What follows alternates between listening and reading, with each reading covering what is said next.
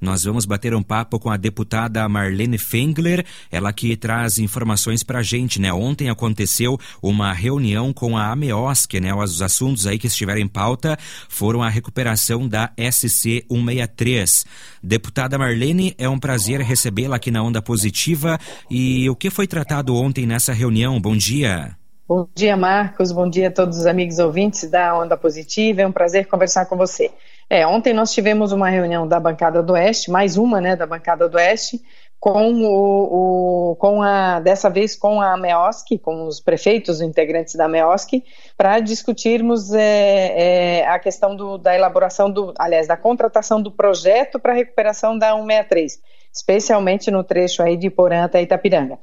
É, o, o, governador já sinalizou que vai, que, que vai fazer a obra, que quer, o governo do estado quer executar a obra, só que como com essa novela da federalização ou não, e que agora finalmente o governo federal diz que não vai federalizar, é, o governo do estado vai ter que assumir e vai ter que fazer a sua recuperação mas para fazer a recuperação precisa da contratação do projeto. Se o Estado fizer a contratação do projeto, é, é, demora muito mais, né? Nós ter, teríamos aí, é, entre fazer a licitação, lançar o edital do projeto e, e, a execução do projeto, nós teríamos aí de seis a oito meses para isso, ou até mais. E aí é, a execução né, da obra em si ficaria lá pela metade ou para um pouco mais ainda, mais para o final do ano que vem. E aí não ano que vem nós temos eleição, aí tem uma série de, de, é, de, de, problemas que, é, que e aí acabam inviabilizando a execução da obra. Então, por isso que nós estamos correndo atrás mesmo, buscando parceria da, da, da MEOSC, porque como a MEOSC é, um, é, um, é uma entidade sem fins lucrativos, é, é, é privada, né, de, de é, iniciativa privada, ela pode fazer a contratação dessa, de, um, de um projeto sem ter que passar por esse processo licitatório e aí agilizar o, o tempo de para fazer para efetivamente fazer essa contratação. Então esse foi essa foi a intenção, conversar com os prefeitos, é, sensibilizá-los no sentido de que se nós a obra é importante para todo mundo, né? A, essa 163 ela atende Itapiranga, mas atende aí São João do Oeste, atende Porã, atende é, São Miguel do Oeste, enfim, toda a região aí que, que se utiliza dessa rodovia e ela realmente está em, em, em, em péssimas condições, né? E para que a gente não tenha aí é, mais vidas ceifadas como tantas que já foram, a gente precisa fazer uma ação conjunta, todo mundo contribui de alguma forma, para poder agilizar e hoje é, talvez o diferencial maior é que o governo do estado já disse que ele tem o dinheiro para fazer a recuperação.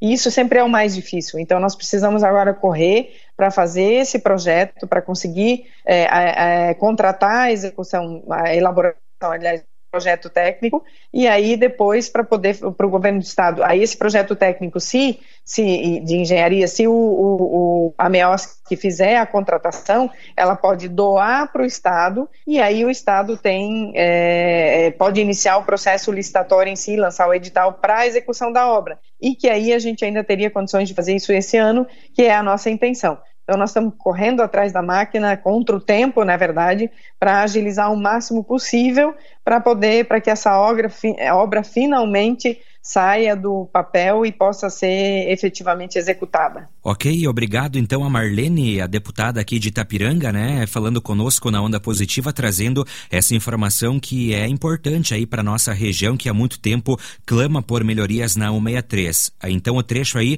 não passará mais a ser da União, o Estado é, que vai assumir aí, possivelmente teremos novidades brevemente, né, deputada? É isso mesmo, eu acho que assim, é uma novela que vem há tanto tempo, é, o Estado, é, é, na verdade, teria que ser federalizado porque ela é o final, né? Ali em São uhum. Miguel, um pouco mais para cima, ali é BR, é, é BR-163, e depois ali para baixo, o, o, final dessa rodovia vira, vira uma SC. Então, não faz muito sentido, e aí faria realmente sentido que, que, a, que a União é, que ela fosse, esse trecho fosse federalizado, a União tomasse conta e aí fizesse a sua recuperação. E todo esse processo foi feito. Nos últimos cinco anos se fez todo o processo para poder ser federalizado, porque havia, naquela ocasião, é, um, um, uma indicação do governo federal de que ele assumiria esse trecho da rodovia.